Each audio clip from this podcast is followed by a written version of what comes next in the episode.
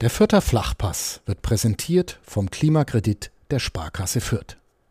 Ob Außenwanddämmung, neue Fenster oder Heizungstausch. Sanieren Sie Ihre Immobilie einfach und günstig, ohne Grundschuldeintrag bis 50.000 Euro. Denn Sanieren hilft Energiesparen. Der Klimakredit der Sparkasse Fürth.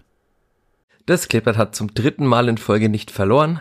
Das Clipper hat fünf Punkte aus den jüngsten drei Spielen geholt und das Clipper hat in den letzten neun Spielen immer mindestens ein Tor geschossen und es kommt regelmäßig nach Rückständen zurück und gibt sich eigentlich niemals auf. Sag mal, Chris, ist das Clipper auf dem richtigen Weg? Wenn einen der richtige Weg auf den Tabellenplatz 17 führt, dann ja. Das heißt, sie sind nicht auf dem richtigen Weg, würdest du sagen? Die, das ist, die Trainer reden ja gerne immer darüber, dass man äh, auch das Wie beurteilen soll und das in die ja, in die, dass die Beurteilung mit einfließt und es nicht immer nur um Punkte geht, sondern um eine Mischung von beidem und ja, das Wie, das entwickelt sich ganz speziell und vor allem nicht sehr schön. Das wird immer, immer schlimmer, auch gegen Gegner, die auch sehr unschön spielen, wenn man gegen diese noch einen schlechteren Fußball spielt, dann ist das für mich keine positive Entwicklung wir haben in der vergangenen Woche ja darüber geredet, das war auch der Podcast-Titel der 112. Ausgabe dieses Vierter Flachpass, ob es ein Schritt zurück oder nach vorne war. Ich denke, nach diesem 2 zu 2 in Regensburg können wir sagen, dass es ein ganz klarer Schritt zurück war, aber vielleicht sogar zwei zurück. Ja, also gerade äh, die Art und Weise gegen Regensburg, gegen einen Gegner, der jetzt ja bekanntlichermaßen nie eigentlich fußballerisch glänzt, wenn der dann fußballerisch den besseren Auftritt an den Tag legt, dann ist es bezeichnend. Es ist bezeichnend und wir haben lange überlegt, wir haben uns die richtigen Worte hoffentlich zurechtgelegt und wir werden reden über dieses 2 zu 2 in Regensburg, über das Spiel, über die Geschehnisse danach und über die generelle Lage beim Kleeblatt, aber wie immer, wie ihr das gewohnt seid, liebe Hörerinnen und Hörer, nach dem Jingle und nach der Werbung. Der vierte Flachpass wird präsentiert von der Sparkassen-App. Die macht dein Smartphone zur Sparkassenfiliale. Denn so einfach gehen heute Bankgeschäfte. Kostenlose App herunterladen, Zugangsdaten bei der Sparkasse Fürth beantragen und dann loslegen. Wann und wo du willst. Übrigens, die Sparkassen-App ist Testsieger bei Stiftung Warentest. Und zwar in allen Kategorien.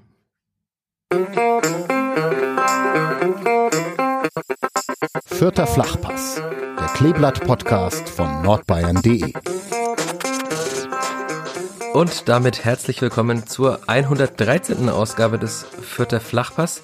Wir nehmen auf am Sonntagnachmittag. Die Sonne scheint, wenn ich hier aus dem Fenster blicke. Vor ein paar Stunden ist die Mannschaft beim Coverzug durch die Straßen der Stadt gelaufen, wurde sogar beklatscht, wurde besungen. Ich habe zumindest in der Instagram-Story der Spielvereinigung gesehen, dass auch unser Clipper, das wird niemals untergehen, erklungen ist auf den Straßen. Tja, es könnte alles so schön sein, Chris. Ja, es könnte alles so schön sein, wenn die sportliche Lage nicht weiterhin so prekär wäre. Aber wer weiß, jetzt hat sich ja das Wetter wieder gedreht. Das sah ja auch schon sehr, sehr winterlich aus. Und vielleicht geht ja noch was in Richtung zweitem Kerber Heimspiel, aber ja, die Vorzeichen stehen nicht gerade gut. Das heißt, du bist auch trotz der vorhin angesprochenen Fakten nicht wirklich, äh, sagen wir mal, zufrieden nach, nach diesem Wochenende. Also das war ja genau das, was eigentlich alle Verantwortlichen nach dem Spiel betont haben. Ein Punkt ist ein Punkt. Marc Schneider sagte vergangene Woche, man muss jeden Punkt mitnehmen in der Situation. Und stattdessen gab es aber nach dem Spiel lautstarke Schneider-Rausrufe. Das war ja auch das erste Mal, dass es in Fürth in dieser Form passiert ist.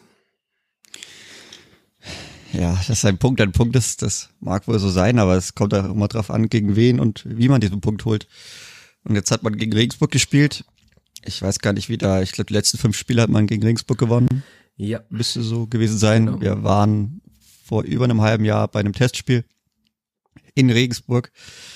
So hätte man sich das jetzt auch eher vorgestellt, wie das da abläuft. Das haben wir auch schon öfters mal wieder hochgeholt, wie das da so war in Regensburg, wie man der Gegner bespielt und hergespielt hat. Und meiner Meinung nach war da, waren die Regensburger da fast sogar besser besetzt als ja, am Freitag. Und die Spielvereinigung war auch gar nicht so viel schlechter besetzt nicht, damals. Ja, eben, also da hat auch Vorbasam gespielt und ich meine, Jetro Phillips ist ja sowieso zu schlecht für die zweite Liga, der hat da auch gespielt. Also Pululu hat gespielt, bei dem es ja auch, ja, für die Regionalliga vielleicht momentan gerade ganz gut reicht, aber für mehr auch nicht wirklich.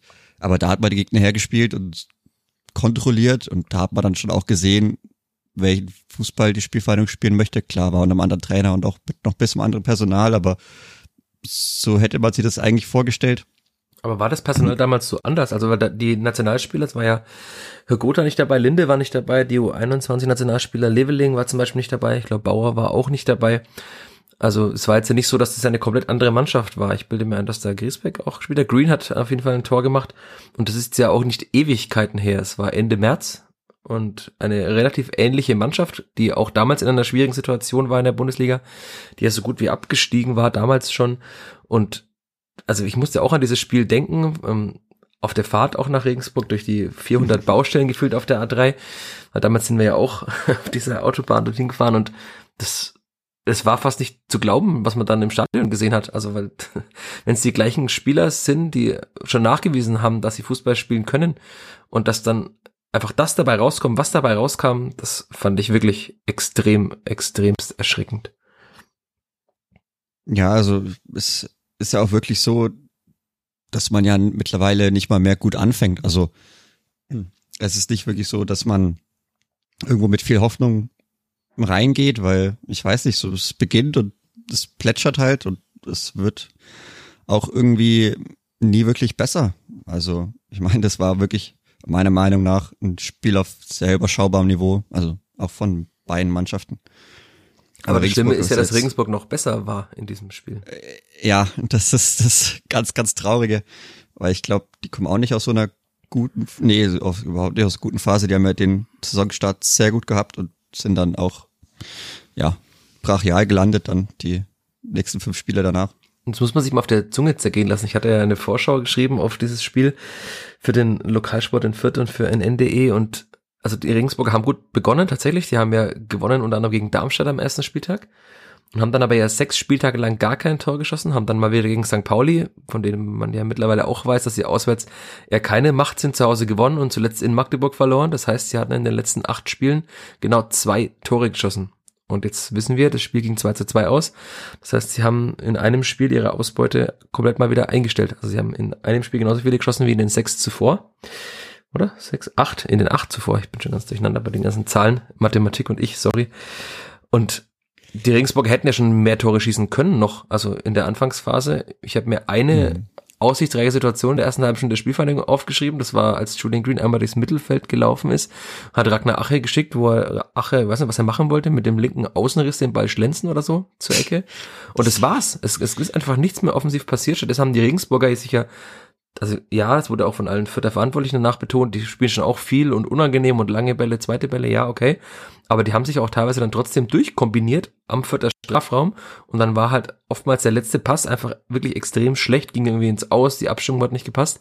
Aber äh, ich habe es auch im Spielbericht geschrieben, ein anderer Gegner hätte die Spielfang da mit Sicherheit schon bestraft. Also ich würde sogar Hansa Rostock das zutrauen am kommenden Freitag und wenn wir jetzt dann blicken auf die restlichen Spiele der Hinrunde gibt es da noch so Gegner wie Darmstadt oder den HSV. Da kann ich mir schon vorstellen, dass da vielleicht ein oder zwei Tore gefallen wären bis dahin. Also ja, vom TV, ich habe es dann auch äh, privat gesagt gehabt und ich habe mich dann an die Bundesliga dran zurückerinnert, welche Räume dann die Regensburger hatten und wie sie schon im Strafraum waren. Also in der Bundesliga fällt da halt jedes Mal ein Tor. So die, das waren ganz ähnliche Situationen. Ich meine, man hat jetzt im letzten Jahr dann sehr, sehr viele Tore gefressen, deswegen sind die Situationen auch recht präsent. Aber so von Ausgangssituationen her, puh, also das war schon sehr, sehr überschaubar und ja, die haben es wirklich nicht gut gelöst. Sie haben auch teilweise, glaube ich, noch einen Pass zu viel gewählt und dann einfach nicht abgeschlossen. Und ich meine, trotzdem, dafür lief es dann ja wieder erstaunlicherweise recht gut. Also ja, der mittlerweile zweitbeste oder ja, was Doch, heißt, ist der zweitbeste Torschütze. Immer, immer noch, ich glaube immer noch zweitbeste Torschütze. Das war er ja davor dann schon mit seinem zweiten Tor. Nein, Julian Green hat noch doppelt getroffen. Oh, stimmt. Siehst du mal, den verdrängst du wieder, weil er sich nur in ja. Medienkritik ergeht. Ja, Julian Green verdränge ich, weil er mir irgendwie nie auffällt. Mittlerweile. Das war schon mal besser. Äh, nee, aber. Darf ich kurz das noch einwerfen? Äh, ich Julian Green, das hat ja wahrscheinlich, haben viele mitbekommen, haben auch viele gelesen, den Text danach. Ich hatte sehr viele Gespräche in den letzten Tagen auch auf der Cover über dieses Gespräch mit Julian Green und ich fand das ja trotzdem, also ihm war zumindest der Wille nicht abzusprechen. Ich fand, er hatte ein paar ganz gute Bälle. Er hat auch sogar einige Zweikämpfe mehr gewonnen als in den letzten Wochen und Monaten. Und zumindest war er bemüht, aber es ist trotzdem noch lange nicht das, was man sich von einem Führungsspieler erwartet. Aber äh, weil mir immer nachgesagt wird, dass ich so vieles so schwarz sehe, ich fand, dass es in dem Spiel, dass er noch einer der besseren sogar war, auch wenn er nicht wirklich aufgefallen ist. Und das sagt ja auch schon einiges aus. Jetzt darfst du weitermachen, sorry. Jetzt weiß ich gar nicht mehr, wo ich überhaupt hin wollte. Naja, wir waren bei Michalski auf jeden Fall. Michalski. Ja, der jetzt wirklich einfach zum Goalgetter avanciert. Also, was ja auch traurig ist. Also, das ist ja nichts, ich meine, das ist schön für ihn persönlich, aber es ist, glaube ich, irgendwo dann ein Armutszeugnis der Mannschaft, dass es jedes Mal nach einer Standardsituation der, äh, der Verteidiger dann richten muss. Unter anderem auch, weil der Stürmer halt wieder versagt. Also, ich weiß nicht, Ragnar er hatte letzte Woche gegen Sandhausen so ein Ding, das muss er schon machen. Jetzt den Kopfball gegen Regensburg darf er auch machen. Also, ich meine, dafür ist er Stürmer. Hm, ich glaube, den kann er besser setzen, den muss er besser setzen. Wenn er irgendwann mal Tore schießen möchte, dann muss er auch diese großen Chancen, die er hat, einfach mal nutzen. Ja, und da hatte man da Glück, dass der Ball zurückklatscht vom Torhüter. Also ich meine, der kann ihn nicht besser halten oder nicht anders halten. Der ist ja froh, dass er rankommt. Ja, und dann war Michalski wieder mal am schnellsten. Das macht er ganz gut, dass er da schnell reagiert und hat den aus ganz knapper Entfernung gut, gut reingebumst. Ja, das Witzige ist, ich, das hatte ich ja hier im Podcast damals auch erzählt. Ich hatte ja Marc Schneider, ich glaube, es war relativ früh zum Saisonbeginn, damals angesprochen, ob er verzweifelt ist, ob der vielen Standardsituationen, die das Clippert hatte und von denen keinerlei Gefahr ausging und hatte mir damals ja das Buch Why Everything You Know About Football is Wrong empfohlen, in dem es vor allem darum geht, dass Standardsituationen und Eckbälle statistisch gesehen nicht wirklich gefährlich sind und dass sie deshalb zu vernachlässigen sind. Ich hatte ihn am Freitag dann mal darauf angesprochen, ob er dem Autoren schon mal geschrieben hat, dass es vielleicht doch ganz gut ist, Standardsituationen zu haben. Ähm, er hat gesagt, er hat sogar die Telefonnummer von ihm, er kennt den Autoren sogar.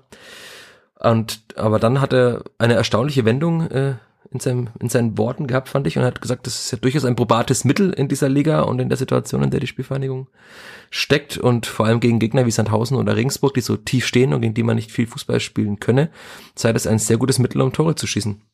Das heißt, es klippert jetzt auch öffentlich eine Standardmannschaft. Gut. Stille in der Leitung. Äh, ja, also wenn wir dann so weit schon sind, okay, dann mag das so sein, dann hat das aber mit dem, was man im Sommer ausgerufen hat und worauf der Kader beruht, nichts mehr damit zu tun. Und ich meine, man hat es ja als Fan der Spielvereinigung auch schon mitbekommen, nicht nur in einem Jahr, man kann auch solche Mannschaften einfach mal herspielen. Also das ist jetzt nicht so, dass die nie irgendwelche Gegentore kassieren und dass die wirklich nur kompakt und mit kompakt meint ja auch eng und nicht gut. Das ist ja auch immer, ja, was heißt kompakt stehen? Dass die gar nichts anbieten. Also wenn ich da einen schnellen, guten Ball spiele äh, mit einer technisch starken Mannschaft, dann hat das schon auch einen Grund, warum manche Mannschaften dann immer relativ weit unten angesiedelt sind. Also es ist nicht so, dass die immer nur 35 Gegentore im Jahr kassieren. Sie haben unter anderem auch 6 zu 0 verloren gegen den KSC zu Hause mal. Also und der KSC ist jetzt auch keine Mannschaft, die wie Robert Klaus, der ehemalige FCN-Trainer, gesagt hätte, jeden Gegner her spielt. Ja. Aber wenn man jetzt dann halt nur noch auf die Standardsituation setzt, dann ergibt sich mir das auch, warum die Spielanlage dann derart verkommen ist mittlerweile. Also es gibt ja eigentlich, ich weiß nicht, ich erkenne keine Spielanlage immer noch, es wird nur noch schlimmer. Es werden noch mehr lange Bälle geschlagen. Es ist gar keine Geschwindigkeit mehr drin. Nur so vielleicht zehn Minuten mal zwischendrin irgendwann und komischerweise, also, also glücklicherweise reicht's immer noch für Tore. Also das ist schon auch irgendwo sehr interessant. Mag dann vielleicht erwähnt, geschuldet sein. Wirklich halt jetzt in den letzten neun Spielen immer ein Tor geschossen. Also das, das klappt zumindest noch. Man hat ja auch einigermaßen viele Tore für den Tabellenplatz, auf dem man steht. Also da gibt's Mannschaften, die haben weniger, aber es gibt ja Mannschaften, die haben auch weniger Gegentore kassiert. Das gehört natürlich auch zur Wahrheit. Ja, ich meine, ich weiß nicht, die Gegner gut. Ich meine, Paderborn war jetzt halt eigentlich stark, aber wie wir es ja auch schon besprochen haben, auswärts so mittelstark. Dann, naja, in Magdeburg ist überhaupt krass, dass man aus dem, was man hatte, ein Tor erzählt hat. Und dann, ja, Regensburg ist jetzt auch keine Übermannschaft. Und das ist auch wieder eine Mannschaft, gegen die man jetzt historisch sehr, sehr stark war. Also es wird auch vom Spielplan her nicht leichter. Jetzt ist dieser, wird dieser Dreierpack am Freitag abgeschlossen werden mit Hansa Rostock. Und ja, ich meine, bei denen läuft auch gar nichts. Die haben jetzt 3-0 verloren am Wochenende Ich hatte mir auch nochmal den also Spielplan zur Hand gelegt und den nochmal durch. Also wir haben ja auch schon mal öfter mal darüber gesprochen, dass der Spielplan doch ganz günstig eigentlich für die Spielvereinigung war. Also man hatte zu Hause ja Holstein Kiel zum Saisonauftakt. Das war jetzt war eigentlich ein Gegner, hat man ja dann auch gesehen. Jetzt ist Kiel mittlerweile stärker. Sie haben am Sonntagnachmittag den 1. FC Nürnberg auch besiegt, wobei das auch relativ viele Mannschaften in der Liga tun. Aber das war jetzt kein, kein Riesenkaliber zum Start, sondern es war okay zum Reinkommen. Der erste FC Nürnberg war am zweiten Spieltag jetzt auch keine Übermacht und ist es bis jetzt nicht, wie man der Tabelle auch ansieht. Man hat gegen den KSC zu Hause gespielt, aus einer ganz schlechten Phase kam, hatte dann Lautern als Aufsteiger zu Hause, nicht direkt nach dem, irgendwie am zweiten Spieltag, wo noch viel Euphorie ist, sondern ein Aufsteiger im Heimspiel. Man hatte wirklich auswärts schwache FC St. Pauli zu Hause, man hatte Paderborn zu Hause, die auswärts auch, hatten wir damals ja besprochen, auch nicht so, bei, bei weitem nicht so gut sind wie zu Hause. Sandhausen hatte vor dem Spiel in Fürth einen Punkt, hat die Punkteausbeute dann damit auch verdoppelt in Fürth. Und Rostock hat auswärts bislang auch einmal gewonnen, gegen die man jetzt spielt. Also der, der Heim, der, also die Heimspiele, von denen Marc Schneider ja mal sagte, wir wollen da vor allem die Heimspiele gewinnen. Das ist ja auch erst einmal gelungen. Es ist wirklich ganz gut. Dann kommt noch Bielefeld. Das kommen wir gleich nochmal drauf, welche Spiele man womöglich auch gewinnen muss in den nächsten Wochen. Und dann kommt dann eben zum Abschluss eigentlich das einzige Heimspiel, das wirklich ein, eine Riesenbrett wird. Das ist halt dann äh, der HSV, der bislang fünf aus fünf hat und 15 Punkte auswärts geholt hat. Saisonübergreifend ja noch mehr. Aber es war jetzt nicht so, dass der Spielplan wirklich extrem schwer war zu Hause. Und wenn man das dann umdreht in der Rückrunde, wird es dann wahrscheinlich anders werden. Ja, also wie gesagt, ich glaube, der Spielplan war sehr, sehr gut. Also auch für das, was man dann immer sagt, ja, es dauert, es dauert, es dauert, irgendwas zu entwickeln. Also, weißt du, jetzt mal haben wir Anfang Oktober dann rum. Man ist das aller, aller, aller, aller, allererstes in die Saison gestartet mit der Vorbereitung. Es war jetzt auch nicht so, dass der Kader ganz zum Schluss erst stand. Mit Michalski hat man sehr lange gewartet, aber ansonsten neuen Stürmer hat man nicht mehr geholt. Also man muss ja jetzt auch nicht sehr viel integrieren. Gut, es gab immer mal ein, zwei Verletzungen, aber Marco Jon also, noch. Ja. Und gut, ja, Marco Jon, aber der, den muss man ja positiv herausheben. Also der hat sich ja gut integriert. Ja. Tut sich jetzt mittlerweile auch bisschen schwerer, passt sich vielleicht ja dann irgendwo ein bisschen an, was dann auch normal ist, dass du den Schwung nicht so krass immer ewig weit mittragen kannst, wenn es einfach nicht gut läuft insgesamt. Aber also die Mannschaft sollte ja eingespielt sein und irgendwann kann man nicht mehr alles nur auf irgendeine Entwicklung schieben, vor allem wenn die Entwicklung äh, einfach nicht gut ist. Also ich sehe spielerisch leider gar keinen Ansatz mehr. Jetzt hat man auch gegen diese, ja, gegen, die, gegen schwache Regensburger auch wieder mit der Doppel-6 gespielt, die ich jetzt auch nicht so sicher gesehen habe. Also ja, also das ist aber sehr euphemistisch, äh, dass sie ja, die haben beide schon ich fand die bessere uns, Leistungen als, gebracht. Ja, wenn man jetzt auch mal sich die Tore anschaut, also glaube beim ersten, da kann sie nicht der viel dazu, aber beim zweiten, wenn man die Szene mehrmals anschaut, da kann man auch noch drüber reden, gleich was ja auch die der Verantwortlichen getan haben nach dem Spiel, dass beide Tore womöglich irregulär waren. Und aber trotzdem, wieder im Mittelfeld ist überhaupt kein Zugriff. Die Spieler traben so, also Griesbeck und Christiansen traben so ein bisschen herum, üben kaum Druck aus, stehen irgendwie im Raum, auch komisch, also weil sie können auch keinen Ball abfangen, stehen immer falsch. Und dann kombiniert sich halt auch Jan Regensburg so von halb rechts einmal quer durchs vierter Zentrum und spielt einen Spieler im Strafraum frei der halt dann auch äh, vorher in zweieinhalb Jahren äh, zwei Tore, äh, drei Tore geschossen hat und jetzt zwei in einem Spiel. Das gehört auch halt zu der Wahrheit. Also diese Doppelsechs, die Stabilität bringen sollte, hat diese Stabilität ja auch überhaupt nicht gebracht. Also wenn das Spiel jetzt 0-0 ausgegangen wäre und es wäre wirklich unansehnlich gewesen oder 1-1, aber hat er auch einiges zugelassen. Auch in der Schlussphase hat er Regensburg noch einige Möglichkeiten gehabt. Die hätten das Spiel ja problemlos noch gewinnen können am Ende. Während die Vierter ja nach dem 2-2 von Simon Asta eigentlich nach vorne gar nichts mehr gemacht haben und man hat ja am Ende dann auch gesehen, zufrieden war mit dem Punkt. Also wie lange sich Linde Zeit gelassen hat bei den Abstößen. Auch bei einem Einwurf haben sie sich mal lang Zeit gelassen auf Hinweis von Marc Schneider. Also man war offenbar wieder zufrieden mit dem Punkt. Ja, was mir dann halt auch ein bisschen wehtut, ist, dass man einen potenziell sehr starken Spieler mit Tobi Raschel halt auch irgendwo ein bisschen vergrault, weil ich meine, der sieht ja auch, was dann am Platz passiert. Und ich meine, okay, ich kann ihm die Idee verkaufen, warum ich mit dieser defensive Doppelsechs auftreten möchte wenn man dann jetzt aber auch ja dauernd trotzdem diese Gegentore kassiert und nicht diese Stabilität hinbekommt, fragt er sich natürlich auch, okay, was ist denn jetzt hier eigentlich los? Also er hat ja auch trotzdem noch zwei Scorer, also ist schon okay. Und er hat auch, ich meine, er hatte einige Leistungen, die waren nicht gut, manche, die waren schon ganz ordentlich, aber jetzt ist er komplett raus, wird ja auch gar nicht mehr eingewechselt. Seit drei Spielen und hat er jetzt gar nicht mehr mitgespielt, ja. Ja, man hat auch einfach nur ein Wechselfenster benutzt, also Ja, das spricht ja auch dafür, dass Marc Schneider offenbar nicht sehr stark auf die anderen Spieler, die auf der Bank noch waren, setzt. Also man hätte ja nochmal wechseln können, vielleicht auch nochmal, also die Wechsel waren ja in der 67. und es hätte nochmal nach dem Tor womöglich äh, die Möglichkeit gegeben. In der 80., 82. gab ja auch schon Wechsel in diesen Fenstern, aber man hat das einfach so weiterlaufen lassen und es wurde dann ja auch nicht mehr wirklich gefährlich, außer dass Abiyama einmal ins Außennetz geschossen hat, aber das war jetzt ja auch keine sonderlich gefährliche Situation, würde ich jetzt mal behaupten. Ja, also ich, ich weiß nicht, was man halt dem Spieler dann da wieder mitgibt, also finde ich, ja. Man, man, man weiß nie, was halt unter der Woche passiert oder was irgendwann mal vorgefallen ist. Aber ja, ist halt irgendwo schade, weil er schon großes Talent ist und halt auch, also über diesen Status schon klein wenig drüber raus. Also er hat jetzt auch schon einige Spiele gemacht. Für die Spielvereinigung sowohl der ersten als auch zweiten Liga schon gute Leistungen gezeigt. Jetzt ist er ein bisschen sehr weit weg anscheinend von der Mannschaft. Und ja, also gerade ich weiß nicht, es, es, es macht einfach keinen Spaß zuzuschauen so. Und das ist das Schlimmste, was passieren kann. Weil wenn es dann wenigstens einigermaßen erfolgreich wäre, okay, dann kann man die Leute noch ein bisschen mitnehmen, aber jetzt, man sieht halt, wo es hinführt. Also wenn man sich dann schon mit dem 2-2 in Regensburg so abgibt und dann nach der 74. obwohl man ja eigentlich selber die positive Aktion hat, eine Viertelstunde vorm Ende, dass man da dann einfach sagt, okay, das war's, wir sind froh, dass wir irgendwie einen Punkt holen, obwohl man ja auf Tabellenplatz 17 steht, gegen schwache Regensburger, dann die man auch noch überholen nicht, also, hätte können mit einem Sieg. Also ja, auch für den Kopf wäre das ja mal ganz gut, immer ein paar Tabellenplätze zu klettern. Wenn man dauernd halt sechs Punkte Spiel hat, dann ja. ist halt einfach blöd, wenn man dann immer nach dem Unentschieden aufhört zu spielen. Also ist ja klar, dass die Leute noch unzufrieden sind, weil das kann ja keiner nachvollziehen. Das kannst du auch keinem verkaufen. Du kannst ja nicht immer sagen, ja, ein Punkt ist gut, ein Punkt ist gut. Das ist vielleicht gegen Tabellenführer ein Punkt gut, aber gegen direkten Konkurrenten, also ich freue mich immer, wenn direkte Konkurrenten nur 1-1 spielen oder 2-2, weil dann haben sich beide zwei Punkte weggenommen.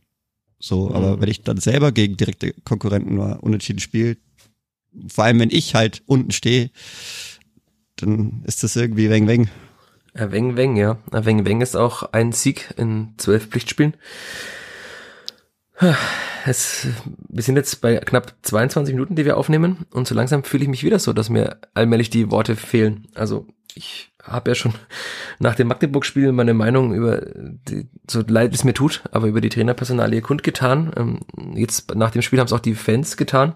Und das bei weitem nicht nur paar vereinzelte, also man konnte ja vor einigen Wochen noch die Piffe immer so als Unmutsäußerung von Einzelnen ab äh, bezeichnen oder so wahrnehmen, aber mittlerweile, das war wirklich sehr geschlossen und sehr laut und auch den Gesprächen, die ich geführt habe in den letzten Tagen auch so nicht nur, dass es jetzt irgendwie aus der Ultra-Ecke kam oder nur aus der anderen Ecke und die Ultras hätten das nicht getan, sondern das kam halt geschlossen von allen im Block und das war auch gefühlt lauter als der jegliche Support während des Spiels. Von dem her kann ich mir schon gut vorstellen, dass es wirklich die, also dass es mittlerweile die Meinung sehr vieler Menschen ist. Und Rashida Susi sagt, nö, mach mal nicht. Ich meine, also den Trainer vom Nachbarn hätte ich jetzt auch nicht nehmen wollen, aber ich weiß nicht, also irgendwen, ich weiß ja, ob, ob einfach gar keiner da ist oder, aber ja, jetzt hat man halt sicher auch eine Frage der Alternativen, klar. Aber ja. die Frage ist halt, es, es gar nicht zu probieren. Das hatte ich damals auch in dem Kommentar geschrieben, der ja doch viel diskutiert wurde. Ähm, dass es nichts zu tun ist halt auch falsch. Also es nicht mal zu versuchen, weil man, man merkt ja jetzt, also das Paderborn-Spiel war nicht gut, aber man hat gesagt, okay, man hat gekämpft, man stand stabil und hat dann halt zwei Tore gemacht, egal wie, und hat dieses Spiel mal gewonnen. Aber jetzt die, die zwei Spiele danach wieder, also ja, wurde auch wieder betont, man hätte Sandhausen auch gewinnen können, hat man aber halt nicht getan. Man wollte die Null halten gegen Regensburg. Es ging vollkommen schief.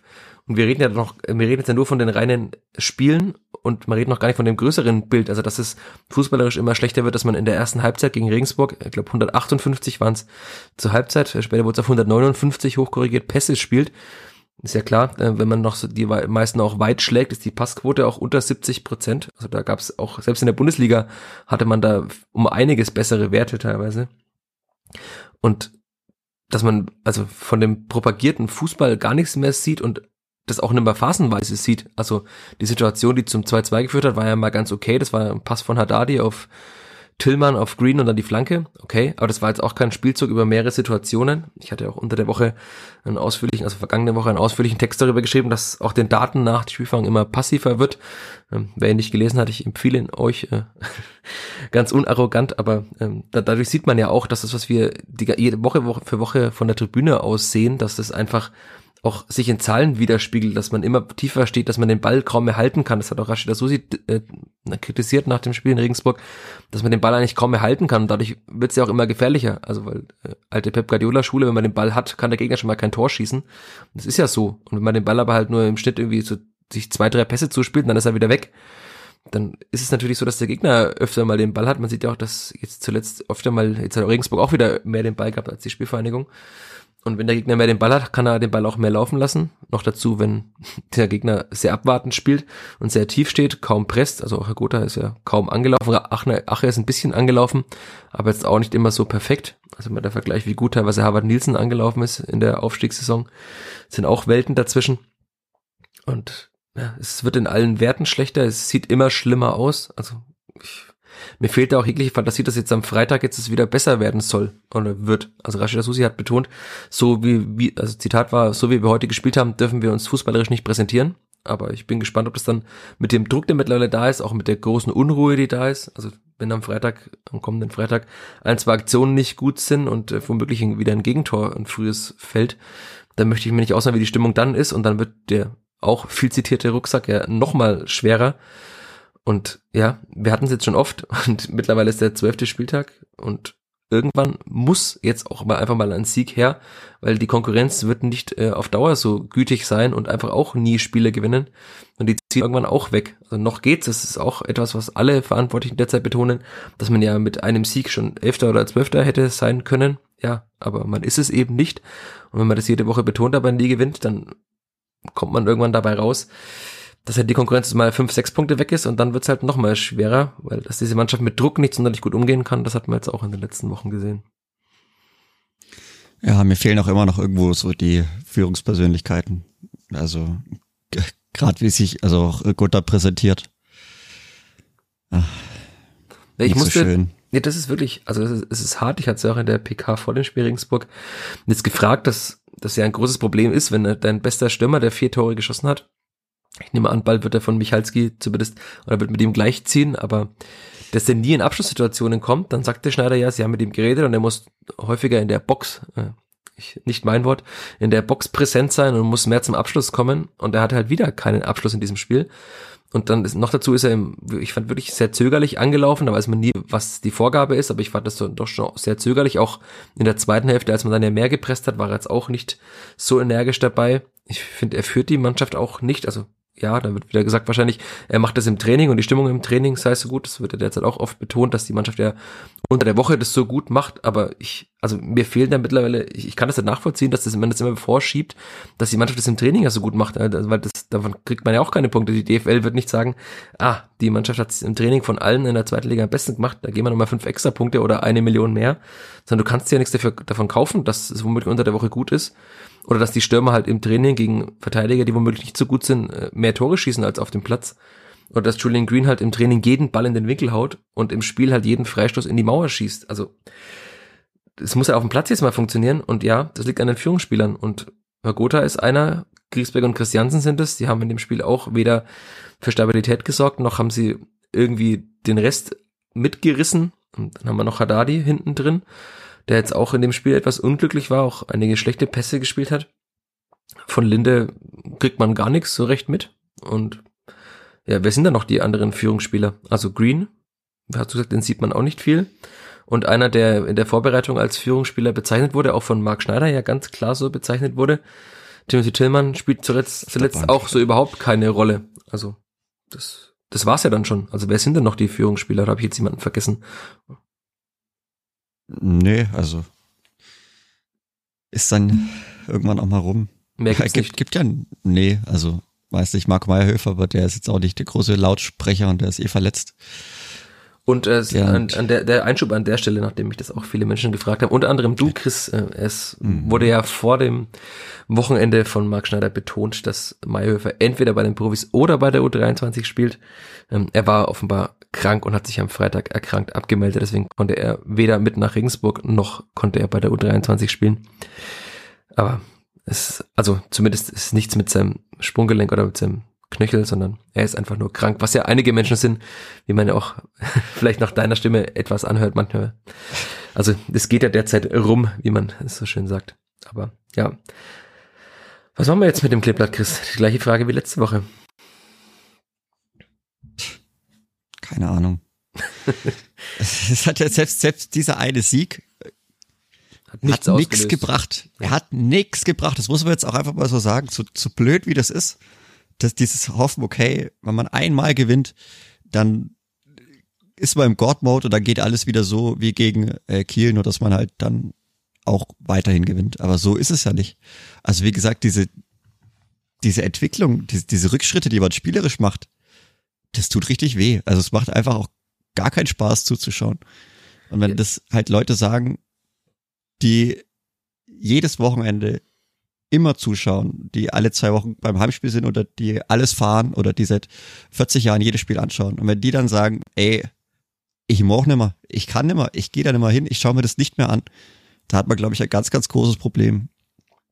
Ja, ich glaube auch, dass das bei vielen Verantwortlichen immer noch nicht zurecht angekommen ist, wie schlimm es um die Stimmung steht. Also es ist ja nicht so, dass es immer noch Unmutsäußerungen, wie ich vorhin schon sagte, Einzelner sind oder so, sondern es ist ja geschlossen, egal mit wem man redet, egal wie alt die Menschen sind. Also ich habe mit Menschen geredet, die sind 15, 16, es gibt Menschen, so Anfang, Mitte 20, Menschen zwischen 30 und 40, Menschen, die womöglich meine Eltern sein könnten, Menschen, die sogar meine Oma und Opa sein könnten. Also, und alle sind ja sind sich fast einig darin, dass es einfach ganz schlimm um Spielvereinigung steht. Es, die Menschen haben einfach auch Angst, also Angst um die Spielvereinigung. Und als zuletzt mal so schlecht von Fußball gespielt hat, war halt wirklich unter Damir Buric und da sieht man ja, wohin das geführt hat, nämlich bis zum 34. Spieltag, wo man sich glücklicher, glücklich mit einem Schuss von Julian Green dann gerettet hat, gerade noch. Und also ich habe keine Lust, bis zum 34. Spieltag jede Woche über Negativität zu sprechen und zu schreiben und am Ende auch keine Lust abzusteigen. Also es ist natürlich auch äh, rein aus Eigennutz. Wenn die Spielfang in der dritten Liga spielt, ist es natürlich nicht so, wie wenn es in der zweiten Liga spielt, auch für mich. Und äh, dass die Spielfang da in der dritten Liga wahrscheinlich so schnell immer hochkommen wird, auch mit den finanziellen Möglichkeiten, das ist ja auch klar. Und aber es deutet ja gerade alles darauf hin. Also und dass man das dann nicht erkennt und dass man nicht erkennt, wie schlecht die Stimmung ist und dass man auch das so ein bisschen abtut. Also so kam mir das vor, so ja, die Fans dürfen schon unzufrieden sein, aber es ist halt falsch, dass sie unzufrieden sind. So klang das ja nach dem Spiel. Also auch Marc Schneider hat gesagt, so was für ihn zählt, ist, dass die Mannschaft zu ihm steht. Ja klar, wird er sagen, weil das ist seine Verteidigung. Aber das ist natürlich auch nicht angenehm für ihn, wenn sogar 300 oder 400 Menschen rufen, er solle doch bitte entlassen werden. Und wie gesagt, wenn das jetzt am Freitag nicht gut läuft und dann wird's noch mal schlechter und klar, dann die nächsten Spiele werden wirklich nicht einfacher. Man spielt auch zu Hause gegen Bielefeld noch. Das, ich, ich sag, man muss Rostock und Bielefeld zu Hause gewinnen, um zumindest mal ein bisschen äh, Luft zu sich zu verschaffen. Aber selbst das ist ja nicht genug. Also, wenn wir jetzt so schauen, Marc Schneider hat einen Punkteschnitt von 0,81, glaube ich. Ich muss gerade mal meine Notizen aufmachen. Er hat, so, hast du es im Kopf wahrscheinlich nicht? Ich habe es nochmal ausgerechnet, 0, also 0,81, bla bla, aufgerundet 0,82. Wenn man das hochrechnet auf 34, wären es knapp 28 Punkte. Ich würde davon ausgehen, dass die in dieser zweiten Bundesliga nicht zum Klassenerhalt reichen, weil ja jeder irgendwie so ein bisschen immer Punkte, wahrscheinlich wird zwischen dem 18. und dem 12. am Ende 5 Punkte oder so sein. Und wenn man von 40 Punkten ausgeht, muss man jetzt noch 31 holen. Und das wäre ein Schritt von 1,35. Da muss man also schon mal, um diesen Schnitt jetzt mal ein bisschen anzuheben, das sind 0,6 äh, mehr. Das, also da braucht man nicht nur einen oder zwei Siege, sondern auch mal auswärts mal einen Sieg. Ja, klar. Und die Auswärtsspiele, wie gesagt, in Darmstadt, in Heidenheim, die werden jetzt auch nicht wirklich leichter. Also man hat jetzt auch schon Mannschaften wie Regensburg auswärts, die auch eher weiter unten stehen. Man hatte den Club auswärts, der auch jetzt wieder gegen Kiel zu Hause verloren hat. Also es muss, es muss vieles passieren und mir fehlt wirklich die Fantasie, dass das, auch wie du sagtest, mit einem Sieg jetzt mal, das wurde ja auch wieder immer wieder gesagt, ja, man gewinnt mal ein Spiel und dann kommt man da schon wieder rein. Aber man ist halt schon viel zu tief drin in diesem Negativstrudel, als dass man da jetzt einen Sieg, dass er entweder da rauskatapultiert und dann ist alles wieder entspannt. Das, es wird nicht passieren. Und ja, das war's. Was, Rant, Rant zu Ende. Was mich so auch extrem traurig stimmt, ist eigentlich, also wenn man so auf die Tabelle schaut und sich dann überlegt, okay, wer steht wo und keine Ahnung, gefühlt bis Platz 10, das ist auch kein Disrespect oder so, sondern gefühlt sind die ja alle einfach schlecht, also auf einem niedrigen Niveau und dass man halt einfach noch schlechter ist als die, wenn man immer sagt, ja okay, die zweite Liga ist so eng, da kann jeder jeden schlagen. Ja, kann schon sein, aber es ist ja nicht eng auf einem hohen Niveau, sondern irgendwo eng auf einem naja, so mittelguten Niveau. Also selbst Hannover, die haben jetzt verloren, die hat ein bisschen wieder nach unten gespielt. Aber die, die spielen jetzt auch nicht dauernd Hurra-Fußball. Also die einzigen, die so wirklich durchziehen, ist irgendwo die Top 3. So irgendwo, weiß nicht, so die, die spielen halt schon ganz guten Fußball. Heidenheim auch nicht schlecht. Düsseldorf, große Wundertüte und so danach, okay, Karlsruhe, die haben es jetzt solide gemacht, die sind gut zurückgekommen, aber also ich würde jetzt von so die restlichen zwölf jetzt nicht unbedingt sagen, okay, dass die jetzt super soliden, stark Fußball spielen. Also das macht mich auch ein bisschen traurig, so dass man da so weit unter die Räder kommt, dass man dann noch schlechter ist. Ja, das Erschreckende ist ja wirklich auch, also dass man halt so komplett seine eigene Idee verloren hat, ja eigentlich wirklich seit dem fünften Spieltag komplett und dass man ja wirklich auch davon nichts mehr sieht. Also man kann jetzt sagen, okay, wenn man unten drin steht, muss man womöglich etwas defensiver stehen, aber man sieht ja, dass das auch nicht viel bringt. Also ja, man holt mal ein, zwei Punkte mehr, aber die bereichen einem ja auch nicht. Also man ist immer noch Vorletzter jetzt. Und wie es halt anders geht, zeigt der erste FC Magdeburg, ja, die sind auch unten mit drin, aber die haben halt schon öfter gewonnen als Spielvereinigung und die haben zum Beispiel den meisten Ballbesitz der Liga, weil sie ihrer Idee eben treu bleiben, weil sie ja auch einen Kader haben, der auf eine gewisse Idee hin ausgerichtet ist. Und ich kann das nur immer wieder wiederholen. Also Rashid Asusi hat gesagt, die Spielvereinigung soll nach seiner Idee äh, für dominanten und schön anzuschauenden Offensivfußball stehen. Und man hat dafür Spieler geholt, die diesen Fußball spielen sollen. Man hat eben keine Spieler geholt, die für Stabilität, für Standardtore und für weit nach vorne, zweite Bälle, lange Bälle und so weiter stehen. Und dass das halt dann eben auch nicht die DNA dieser Mannschaft ist, sieht man ja immer wieder. Also Simon Asta hat danach auch gesagt, so ungefähr, boah, das war voll stressig, weil äh, die Gegner sind ja alle so groß. So ja, die haben aber ihren Kader halt darauf ausgerichtet, eben so zu spielen mit vielen Spielern über 1,80. Und Spielfang hat das halt eben eher nicht. Und warum man dann auch so komplett weggeht von der eigenen Idee. Also ja, womöglich hätten die, würde man jetzt bei sieben Punkten stehen, aber womöglich hätte man halt auch zwei Spiele davon gewonnen von den letzten, wenn man mal wieder guten Fußball spielt, weil man spielt sich auch überhaupt keine Chancen raus. Also es ist ja, wie du schon sagtest, erstaunlich, dass man überhaupt schon so viele Tore geschossen hat, weil in der ersten Halbzeit hatte man eigentlich keine wirkliche und in der zweiten Halbzeit hatte man ja eigentlich auch keine wirkliche. Also der Torhüter von Regensburg musste jetzt nicht sonderlich viel machen. Und jeder Schuss, der halt dann doch mal aufs Tor kam, war dann entweder im Nachschuss drin oder war eben drin wie von Asta. Aber also das ist eine Mannschaft, die für Offensivfußball stehen will, die ja auch diesen Fußball schon gespielt hat. Also auch das kann man nur wiederholen in der Vorbereitung, wie gut es war, wie gut es gegen Kiel war, wie gut es in der ersten Hälfte gegen Lautern war oder in den ersten 30 Minuten gegen Lautern. Also sie können es ja und dass davon so gar nichts mehr übrig ist und man jetzt halt gegen Regensburg die schlechtere Mannschaft ist, weite Bälle schlägt ins Nichts. Es ist unbegreiflich. Ja, ich, ich verstehe es auch nicht. Also auch wenn es dann vielleicht dieser Ansatz dann nicht immer zum Erfolg führt, ist ja klar, das heißt ja nicht, dass man damit 34 Spieltage gewinnt, aber man kann ja auch mal dann einfach 90 Minuten gegen so, wenn es immer heißt, ja, die zerstören und die spielen so ekligen Fußball, aber dann renne ich halt mal 90 Minuten lang gegen eine Wand oder dann versuche ich es halt, aber ich kann doch trotzdem versuchen, diesen Fußball zu spielen. Also, dass es jetzt schwer ist, logisch. Aber wie ich so weit davon abrücken kann, also dass man das gar nicht mehr macht und ich jedes Mal dann rausreden will, weil die anderen Mannschaften ja so eklig sind. Also das weiß ich im Vorhinein wie die zweite Liga spielt. Aber ich glaube, den Spielansatz, den kann man schon bringen. Den bringen manche Mannschaften in der Liga und ob die so individuell so viel besser aufgestellt sind, das war immer zu bezweifeln. Ja, noch dazu sieht man ja, dass die Mannschaften, die oben stehen, auch eher keine Hoch- und Weitmannschaften sind. Ja, das ist so ein diese Zufall. ekligen Mannschaften ganz unten stehen und halt der HSV oder Paderborn, die für schönen Offensivfußball stehen, halt eben auch oben stehen. Also Darmstadt mit Abstrichen ist schon auch eher solide teilweise, aber die gewinnen ihre Spiele dann halt auch, weil sie abgeklärt sind. Aber wir hatten das auch schon oft mit dem Kader der Spielvereinigung. Kann man diesen Fußball ja spielen? Und ja, man hat ihn ja auch in der Vorbereitung gespielt und man hat ihn auch in vergangenen Jahren gespielt. Und es ist ja nicht so, äh, dass man noch nie gegen irgendwelche tiefstehende Mannschaften das nicht geschafft hätte, da durchzukommen. Also es ja, dann, hört sich dann jedes Mal so an, ja, wir können es gegen die nicht bringen, weil die alles zerstören und alles so kompakt ist und da kann man gar kein Tor so schießen. So hört sich das für mich mittlerweile gefühlt an, aber das ist ja auch faktisch einfach, es ist falsch. Also es geht ja, man hat auch schon gegen Sandhausen 3-0 gewonnen. Das also das verstehe ich nicht wirklich.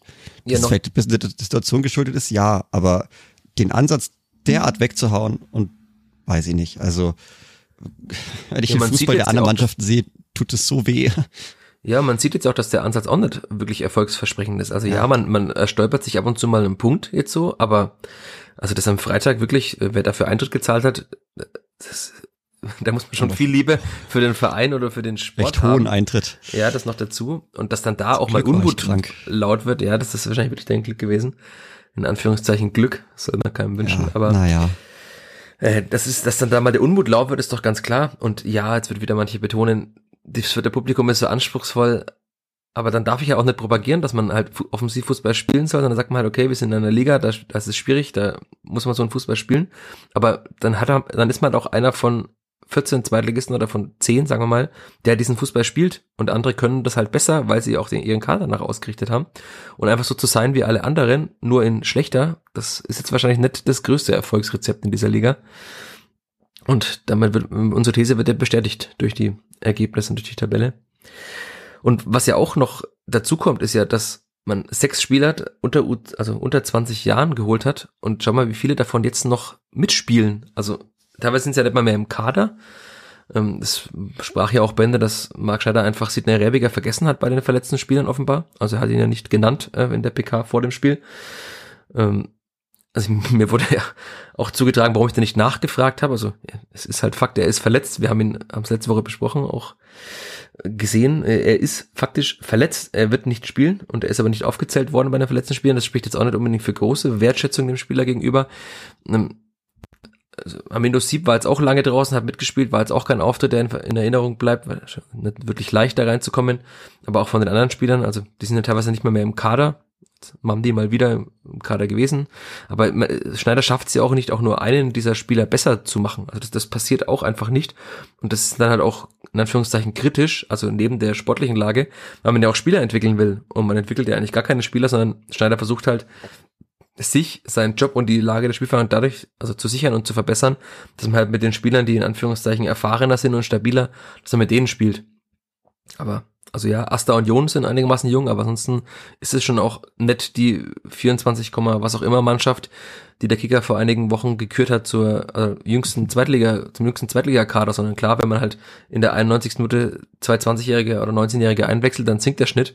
Aber das ist eine Fleißaufgabe, vielleicht äh, mache ich die mal, einmal auszurechnen, wie alt so der Schnitt der Mannschaft ist, die derzeit spielt da würde ich mal sagen, das ist über 24 und dadurch schafft man wahrscheinlich auch keine mehr, keinen Mehrwert. Also welchen Spieler der Spielfang sollte ein anderer Verein jetzt gerade kaufen wollen? Ich sehe da jetzt gerade keinen. Und das ist ja auch immer wieder betont, äh, eine ganz, ein ganz wichtiger Baustein der Philosophie der Spielvereinigung, dass man auch Spieler verkauft und Erträge hat. Und wenn man natürlich keinen dieser jungen Spieler besser macht und die eher noch so abschiebt und bei der U23 halt dann spielen müssen, könnten wir jetzt auch noch über die U23 reden. Die hat zumindest wieder gewonnen, hat fünf Spiele in Folge nicht verloren, aber das ist, äh, ich fühle mich wieder bestätigt. Wir hatten mal am Brennpunkt sehr viele äh, Brennpunkte aufgemacht und äh, das wird eher noch schlimmer, würde ich mal sagen. Ja, wobei ich bei der Spielentwicklung noch, hm, das tut mir persönlich sehr weh, auch noch Andreas Linder mit reinbringen muss. Und das hatten wir schon im Sommer auf jeden Fall mal gehabt. Oder auch schon öfter dass seine Entwicklung und allgemein die Entwicklung der Torhüter, wenn ich sie jetzt über zwei Jahre sehe, so ab, ab der Corona-Saison, hat schon auch einen eigenen Geschmack, finde ich. Also, also der einzige Torhüter, der, der, der, der besser geworden ist, ist tatsächlich, finde ich, Lasse Schulz. Lasse Schulz, ja, das ja. stimmt. Der ist über den Sommer, der hat einen Schritt gemacht, aber also Burchard ist schlechter geworden. Also seit nach Corona dann Funk war auch nicht wirklich gut, als er da gespielt hat. Und Andreas Linde war auch einfach besser, als er gekommen ist. Das ist auch, also ich finde ihn nicht mehr glücklich. Ich finde, er ist wahrscheinlich trotzdem mit Sicherheit der beste Torhüter in diesem Torwart-Trio der Profimannschaft. Aber weiß ich nicht, ob da die richtige Arbeit vollzogen wird, weil das sieht schon sehr, oder das ist schon ein ganz komischer Trend, der sich da auch durchzieht. Also nachdem uns ja immer vorgeworfen wird von manchem Hörer, ausschließlich, ausschließlich männliche bislang gewesen, dass wir immer um den heißen Brei herumreden, aber nicht klar benennen. Also ja, wir reden über den Torwarttrainer Christian Fiedler, der halt eben all diese Torhüter trainiert. Also ja, ich finde Lasse Schulz tatsächlich, den haben wir auch immer wieder kritisch gesehen, hat auch viele Fehler gemacht in der U23, aber er ist mittlerweile stabiler geworden. Ich finde auch jetzt am Samstag, als ich in Burgfarmbach war, er ist sehr laut, er, er dirigiert, er kommt raus, er hat ist auch nicht immer komplett fehlerfrei, aber ich finde, er, er macht gute Schritte nach vorne, wirkt auch finde ich, also sehr leidenschaftlich. Auch Schaffran ist ja ein Torhüter, der, sagen wir mal, mutiger spielt bisschen. Deswegen ist es halt auch fehlerbehafteter sein Spiel. Grüße an einen Hörer, der auch mich auch darauf hingewiesen hat, dass Schaffran eben dann doch schon ein, ein Torhüter ist, der, also Linde ist oft einfach nicht rausgekommen. Schaffran spielt eben etwas, sagen wir mal, aggressiver, kann man das sagen beim Torhüter? Ich weiß nicht, aber er spielt zumindest mutiger, er geht öfter mal raus, er, er traut sich etwas und Linde ist schon oft auf der Linie geklebt, das ist jetzt besser geworden in Regensburg mal wieder und als er dann aber halt mal raus ist, ist er auch in der Nachspielzeit dann wieder an der Ecke vorbeigeflogen, die, wenn der Regensburger Spieler besser hinkommt, eben zum 3 zu 2 für Regensburg führt, dann reden wir über ganz andere Dinge. Aber ja, also Linde kam, äh, war gut, was er im Training teilweise gehalten hat, war Wahnsinn. Er hat gegen Köln extrem gut gehalten und mittlerweile ist er halt so ein durchschnittlicher bis, ich würde fast schon sagen, unterdurchschnittlicher Zweitligatorhüter. Also da gibt's auch einige bessere Torhüter. Und das ist dann diese Entwicklung von einem Torhüter, der in der Europa League, kann jetzt auch wieder jemand sagen, vielleicht das war sein Once-in-a-Lifetime-Spiel, aber der in der Europa League wahnsinnig gut gehalten hat, zu einem Torhüter, der halt gefühlt keinen Schuss groß hält. Also er hat ja keinen hundertprozentigen Schuss mal raus bislang. Also das hat Burchard schon immer wieder gehabt bei allen Fehlern, die Burchard gemacht hat, bei allen Harakiri-Aktionen, bei vielen Bällen, die ins Ausgingen. Aber Burchard hat halt mal alle paar Spiele so sich groß gemacht und eine Großchance vereitelt. Und Linde vereitelt hat leider keine Großchancen. Also beim 1 zu 2, äh, beim 1-1 kann er nichts dafür jetzt in Regensburg. Ich weiß nicht, ob der Schuss auch so extrem platziert war vorm äh, 2 zu 1 der Regensburger von Chalish Kana. Ich weiß es nicht. Ja, ich, ich schließe mit dem Wort, das hier oft benutzt wird. Es ist schwierig. Ja. Ich, das, das tut mir einfach so weh, weil ich glaube, dass Andreas ein sehr guter Torhüter ist, aber einfach nicht richtig betreut wird. Weil anders kann ich mir das nicht vorstellen. Also hat ja auch einen Grund, warum er zur Nationalmannschaft berufen wurde in der Vergangenheit, warum er auch mit ein paar Vorschusslorbeeren nach Fürth kam. Und ich weiß nicht, also das ist schon eine sehr, sehr interessante Entwicklung. Gerade gerade Torhüter Position wird ja, das wird ja echt fast nur individuell gemacht. Und ja, gibt's ja auch immer sehr viele Vorgaben auch im Spiel. Und ich weiß nicht, also keine Ahnung, die Blocks, die er stellt, sind nicht mehr so, das, das ist einfach, mir tut's irgendwie weh, weil Torhüter Position ist immer eine ganz spezielle Position. Weil du auch mal Torhüter warst. Ja, nicht nur das, aber ich, ich weiß nicht, das ist, ja, das, also es ist halt, weil es was extrem geiles ist, wenn du halt einen richtig guten Torwart hast, so. Wenn du dann Baller Spaghetti hast in dem Jahr, wo er gut war, bevor er dann sehr schlecht war, wie auch immer das passiert ist. Das war auch ein sehr interessanter Sommer. Äh, ich weiß nicht, also es ist halt so cool, wenn du jemanden hast, der einfach immer mal richtig wilde Dinger rausholt oder wie Ortega bei Bielefeld. Ja, dem beiden sind wahrscheinlich auch sehr, sehr viele Trainer nach, wenn man jetzt Bielefeld derzeit sieht. Also, wir hatten das ja auch letztes Jahr hier besprochen. Also, ich glaube, der Expected Goals Against Wert der Bielefelder war, glaube ich, um, also im zweistelligen Bereich ja, äh, ja. hat er überperformt. Also er hat den mindestens zehn Tore gerettet, die normalerweise gefallen wären. Und das sieht man jetzt halt auch, dass Bielefeld noch schlechter als die Spielvereinigung ist, weil sie halt einfach keinen außergewöhnlichen Torhüter mehr haben. Und was halt bei Burchard auch oft noch war, also ich habe auch Burchard oft genug kritisiert, aber durch diese mal gehaltenen Großchancen durch solche Aktionen, wie mal, also er hat teilweise wirklich Bälle gehalten, wo man sich dachte, okay, wie hat er das jetzt gemacht? Aber damit pusht man ja auch mal ein Publikum. Also das kommt ja auch mal dazu, dass halt dann sowas auch mal einen Ruck geben kann, dass man die, dass es mal lauter wird. Das ist ja in Fürth auch immer sehr ruhig, sehr verschlafen oftmals. Und das passiert ja auch überhaupt nicht mehr. Bitte, was? Was? Sind Fürth ist verschlafen? Nein, überhaupt nicht. Nein, hä, das geht immer ab, das ganze Stadion. Ich kann mich immer gar nicht konzentrieren beim Schreiben, weil es so laut ist. Dona, Haupttribüne, ja, gerade ja. und Nordtribüne, 90 Minuten drehen alle frei. Ja. Immer. Egal wie es läuft. Ja. Wollen wir noch über die U23 reden? Es war Wahnsinn, ein, ein also wir reden ja immer, hier wird uns auch nachgesagt, immer sehr viel über negative Dinge, weil es halt auch nicht so viel positive gibt. Aber was das jetzt für ein Wochenende für den vierter Nachwuchs war, das ist ja Wahnsinn. Also die Profis haben zumindest einen Punkt geholt, okay? Und dann darunter, die U23 hat 2 zu 1 gewonnen gegen den TSV Hauptstadt mit sechs Profispielern plus Zebrauskas in der Startelf. Mit einem Tor von Oliver Fobersam und einem Tor von Afimiko Pululu. Ich bin immer noch irritiert, dass überall von einem Fallrückzieher die Rede ist, weil nach meinem Empfinden war es ein Seitfallzieher, aber gut. Und die U19 hat 15-0 äh, gegen Schalding Heining gewonnen. Und wie mir gerade ein Hörer, Grüße an der Stelle, äh, während dieses Podcasts geschickt hat, hat Jan Regensburg die U19 auch noch verloren. Das heißt, die waren ja immer einen Sieg voraus. Und jetzt ist die Spielvereinigung sogar Erster in der Bayernliga. Noch vor dem direkten Duell. Also, da ist auch gut gelaufen und die U17 hat auch noch ihr erstes Spiel gewonnen gegen die Stuttgarter Kickers am Samstag. Das heißt, so viele Siege gab es eigentlich gefühlt noch nie in den letzten zwei Jahren, würde ich mal sagen, für Jugendmannschaften der Spielvereinigung und Nachwuchsmannschaften. Ja, auch das sei an dieser Stelle erwähnt, weil wir ja, dass wir auch mal mit was Schönem schließen. Oder wollen wir doch mit der Cover schließen? Mit einem guten Wetter kommt jetzt der Turn. Der Turnaround der Jugendmannschaften. Der wäre aber auch bitter nötig. Also da lief es ja auch lang genug nicht so, wie man sich das vorgestellt hat. Also ja, die U23 immerhin, ist, ist, läuft Ja, gut. die haben es jetzt gut geschafft. Ja, die haben jetzt die letzten fünf Spiele. Ja, aber in dieser Liga ist es, glaube ich, auch möglich, da so einen Turnaround zu schaffen, ohne sich da zu weit aus dem Fenster lehnen zu wollen. Ja, also jetzt auch Hauptstadt, also die sind Tabellenfünfter gewesen vor dem Spiel. Und das war jetzt auch, also ich habe jetzt noch keinen Gegner in dieser Mannschaft gesehen, den ich wahnsinnig stark fand. Und man sieht ja auch, äh, aus welchen Regionalligen, das haben wir ja, glaube ich, auch schon mal hier erwähnt, Spieler erstmal doch in die zweite Liga schaffen, das ist meistens nicht die Regionalliga Bayern. Und von Wackerburghausen sind ja mal zwei Stürmer gewechselt, einer zu Darmstadt und einer zu SV Ried nach Österreich. Und die sind beide auch ja, danach in der Versenkung verschwunden. Also das Niveau in der Regionalliga Bayern ist schon eher niedrig und ähm, aber die Spielvereinigung macht Fortschritte, die jungen Spieler machen Fortschritte. Da gibt es einige, die sich gut entwickelt haben. Ähm, Jetzt auch Oliver Vobersam hat schon wieder ein Tor gemacht. Das, gegen den Ball ist es immer okay, mit Ball ist es teilweise noch schwierig. Das bestätigt ja die Eindrücke, die man von, bei den Profis von ihm gewonnen hat. Also in der Luft ist es schon ganz gut, aber er hat eben ein Tor gemacht. Pululu hat auch mal wieder ein Tor gemacht, das wird ihm wahrscheinlich auch gut tun, hat auch, also ja, er hat in Hannover getroffen, aber jetzt in den letzten zwei Jahren auch nicht so viele Tore geschossen. Ja, Litbarski war jetzt in dem Spiel nicht so auffällig. Ich fand ihn in einem Spiel davor mal, als ich gesehen habe, war, war ganz gut. Rebiger war vor seiner Verletzung im Spiel gegen die Bayern gut. Angelberger muss äh, gegen Burghausen, da war ich leider im Urlaub, aber wurde es von mehreren Seiten zugetragen, ganz gut gewesen sein. Fand ich jetzt auch, als er auf der 8 äh, gespielt hat, auch ganz gut bei der U23 gegen Hauptstadt.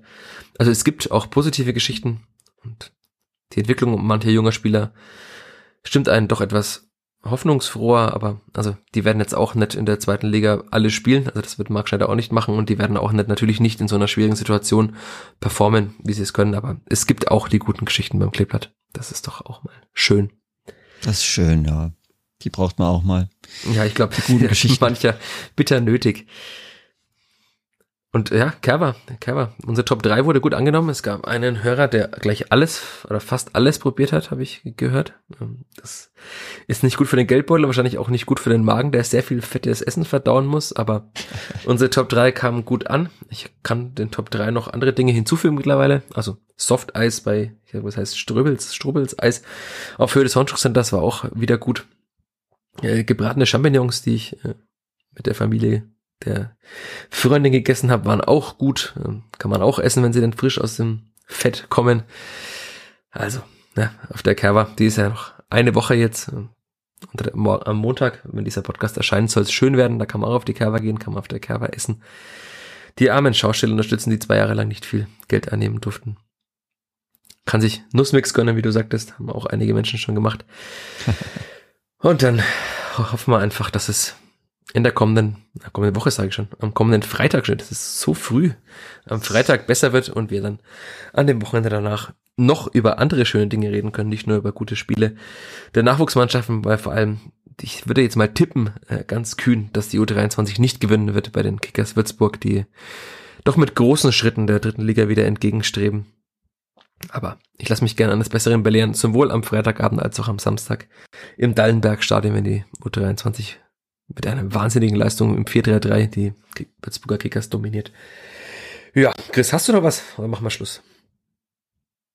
Ich habe nichts mehr. Ich bin durch. Ich bin auch durch. Nach drei Texten an diesem Sonntag und einem Podcast. Jetzt bin ich auch durch. Es ist schön. Die Sonne scheint immer noch, wenn ich rausschaue. Also ja. könnte, könnte die Welt schöner sein, als sie gerade in diesem Moment ist. Naja, ein bisschen. Naja, ein bisschen vielleicht. Ja, ich sag trotzdem nochmal vielen Dank dir, Chris. Ich habe auch zu danken. Und allen euch da draußen, die ihr unser Gelaber wieder bis zum Ende gehört habt. Danke fürs Zuhören. Danke fürs Dabeibleiben. Danke für die auch in der vergangenen Woche wieder vielen Rückmeldungen zu diesem Podcast.